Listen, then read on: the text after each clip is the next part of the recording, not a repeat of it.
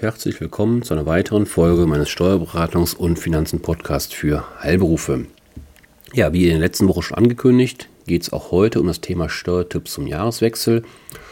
Heute ganz speziell um einige Termine, die tatsächlich zum Jahresende ähm, ja, wichtig sind, die Sie nicht versäumen sollten. Ich fange an mit meinem ersten Punkt, da geht es um Kapitaleinkünfte. Und zwar um das ganz konkrete Thema, Bitte beantragen Sie eventuell vorhandene Verlustbescheinigungen für Kapitaleinkünfte bis zum 15. Dezember 2023. Die Europäische Zentralbank hat den Leitzins im September, Sie haben es vielleicht mitbekommen, diesen Jahres auf 4,5 Prozent erhöht und das Zinsniveau erholt sich langsam. Etwas bessere Renditechancen verspricht jedoch immer noch der Aktienmarkt, doch das bedeutet gleichermaßen Chancen und Risiken. Und so mancher von Ihnen vermutlich auch hat in Aktien und Fonds investiert und sich, und sich dabei leider manchmal verzockt. Daraus resultierende Verluste können zwar nicht mit den übrigen Einkünften verrechnet werden, aber mit erzielten Aktiengewinnen. Auf die Aktiengewinne ist dann insoweit keine Abgeltungssteuer zu zahlen. Die Verrechnung funktioniert aber nur automatisch, wenn alle Aktienkäufe und Verkäufe über das gleiche Kreditinstitut abgewickelt werden.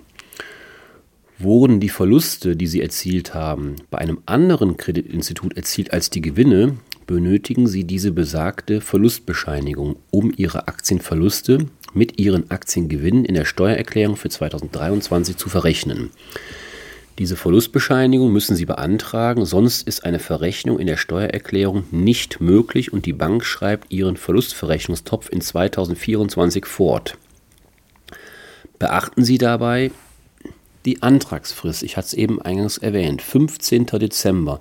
Bis dahin müssen Sie diese Bescheinigung, diese Verlustbescheinigung bei Ihrem Kreditinstitut beantragen. Also bitte dick im Kalender eintragen. Ich vermute mal, dass manche Bank das auch digital, die an den Antragsprozess digital vollzieht. Also von daher wichtig, machen bitte. Wenn vorhanden natürlich. Also wenn Sie natürlich nur Gewinne haben, ist das Thema für Sie nicht relevant. Nächstes Thema. Wieder eine wichtige Frist, die Sie unbedingt beachten sollten, wenn Sie entsprechend ähm, ja, betroffen sind. Es gibt ja doch durchaus auch in dem, im Gesundheitswesen, in anderen Branchen sowieso, ähm, Unternehmen, die in der Rechtsform einer GmbH operieren. Diese Gesellschaft, wie auch andere Rechtsformen, also Kapitalgesellschaften und auch GmbH und Co. KGs, die sind sicherlich im Gesundheitswesen eher selten vertreten oder nicht vertreten. Diese Gesellschaftsformen, diese benannten, sind verpflichtet, Kraft Gesetz, ihre Jahresabschlüsse unverzüglich, nachdem sie den Gesellschaftern vorgelegt wurden, spätestens aber innerhalb von zwölf Monaten nach dem Abschlussschichtag beim elektronischen Unternehmensregister einzureichen. Alle Übermittler von Rechnungsunterlagen und Unternehmensberichten sind dafür zu einer einmaligen elektronischen Identitätsprüfung verpflichtet. Das Thema ist vielleicht für Sie nicht neu, aber auch da bitte nochmal unbedingt dran denken, dass das mit der Frist funktioniert. Entspricht Ihr Geschäftsjahr dem Kalenderjahr, wie es bei den meisten Unternehmen der Fall ist, oder üblich ist, dann muss der Abschluss für das Jahr 2022 somit spätestens bis zum 31. Dezember 2023 eingereicht werden. Wichtig, diese Frist kann nicht verlängert werden. Wer verspätet einreicht, muss mit Sanktionen rechnen. Dabei ist es unbeachtlich, dass steuerliche beratende Unternehmen für die Abgabe der Steuererklärungen für das Jahr 2022 noch Zeit haben. Das ist ja, wie Sie vielleicht wissen, erst am 31. Juli 2024 der, ähm, der Fall. Das hat noch mit Corona zu tun, mit der Verlängerung von, von vielen Fristen. Aber die Offenlegungspflicht gilt bis zum Ende des Jahres, also 31. Dezember. Bitte unbedingt beachten. Ansonsten Sanktionen hatte ich angesprochen. Das sind in der Regel ja dann, dann Bußgelder entsprechend. Ähm, zum, zunächst relativ überschaubare und wenn dann nicht gehandelt wird in einer vorgegebenen Frist, dann wird es richtig teuer, meist vierstellig mindestens. Also bitte unbedingt beachten. Dann das nächste, der, der dritte ist das dritte Thema. Transparenzregister. Auch das betrifft eben natürlich jetzt nicht zwingend jedes Unternehmen, sondern entsprechend gewisse Gesellschaftsformen. Organe und Geschäftsführer von Gesellschaften sind verpflichtet, die wirtschaftlich Berechtigten der Gesellschaft in das Transparenzregister eintragen zu lassen. Bereits seit letztem Jahr 2022 ist die digitale Speicherung in anderen Registern nicht mehr ausreichend. Also ich denke da zum Beispiel bei der GmbH, bei der Kapitalgesellschaft ans, ans Handelsregister. Das reicht nicht, dass man sagt, meine Gesellschaft ist da eingetragen, also muss ich nicht aktiv im Transparenzregister vorstellig werden. Das reicht so nicht.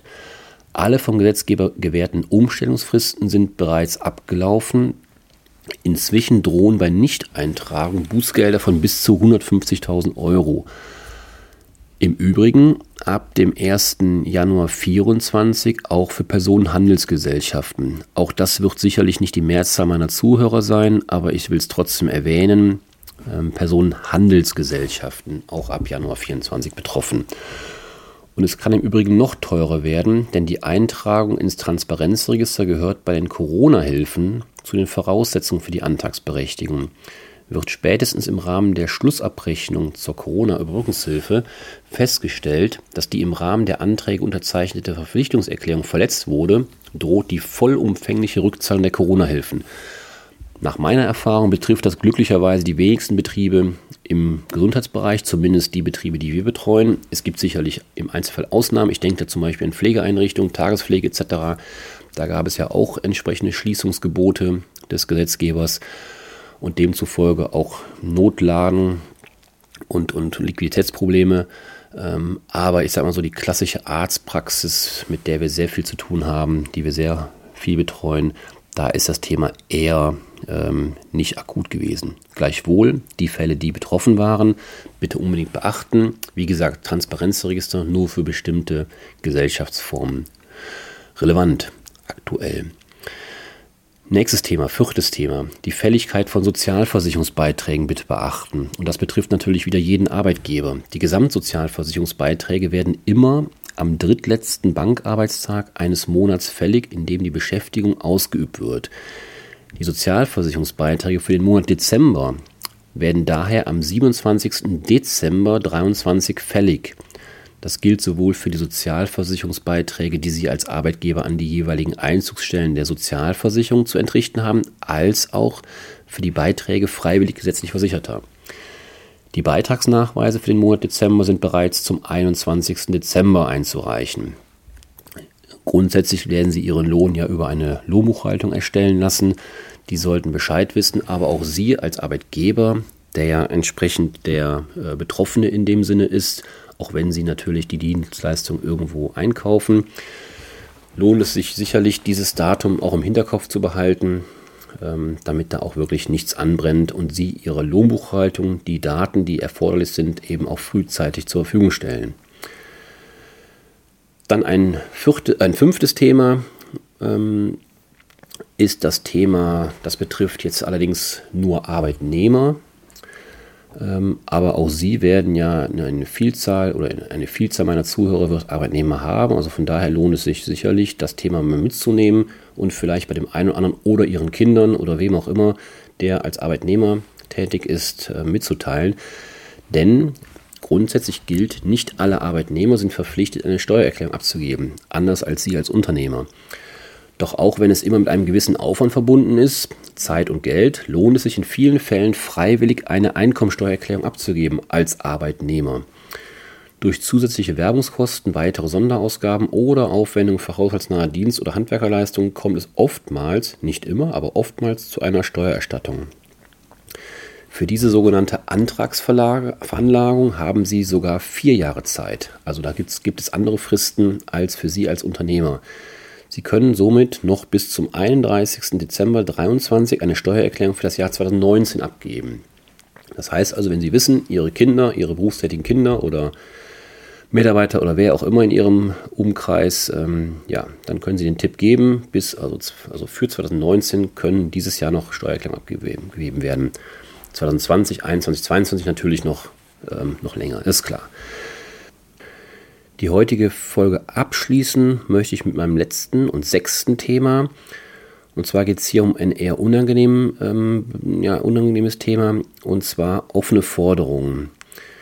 Ihnen geht es vielleicht so wie mir oder wie uns und wie vielen anderen Unternehmen auch. Es gibt durchaus immer säumige Zahler, also die ihre Rechnungen, die sie ihnen schicken für eine erbrachte Leistung, noch nicht bezahlt haben. Und da gilt es auch, Fristen zu beachten. Haben Sie säumige Zahler und noch offene Forderungen aus dem Jahr 2020, dann sollten Sie prüfen, ob eine drohende Verjährung zum Jahresende mit einem gerichtlichen Mahnverfahren hinausgeschoben werden kann. Im Alltag gilt in der Regel eine dreijährige Verjährungsfrist, die mit Ablauf des Jahres beginnt, in dem ein Anspruch auf Tun oder Unterlassen entstanden ist. Damit verjähren zum 31. Dezember 2023 alle offenen Forderungen aus dem Jahr 2020, bei denen kein gerichtliches Mahnverfahren, keine Klage oder kein Schuldanerkenntnis vorliegt. Auch da ganz wichtig, ähm, ich hoffe natürlich nicht, dass Sie betroffen sind, aber sollten Sie offene Rechnungen haben, die Sie Ihren Kunden, Patienten etc. gestellt haben, dann prüfen bitte, ob Sie da nicht den nächsten Schritt gehen Stichwort gerichtliches Mahnverfahren. Ja, auch das soll es heute gewesen sein. Sechs ja, knackige ähm, Hinweise, Tipps. Ähm, und ich hoffe, dass das eine oder andere ja, für Sie dabei war, was Sie mit in den Alltag übernehmen können. Ansonsten freue ich mich, wenn Sie beim nächsten Mal, und da wird die Reihe fortgesetzt mit Steuertipps zum Jahreswechsel, äh, wieder einschalten. Bis dahin, machen Sie es gut.